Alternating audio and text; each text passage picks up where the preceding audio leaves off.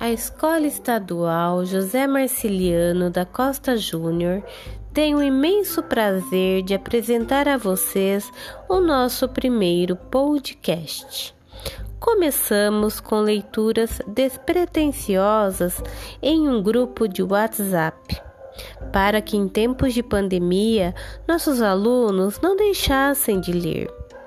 E como, e como o nome já diz, nas asas da imaginação, não poderíamos deixar de compartilhar essa riqueza com vocês. Vamos lá?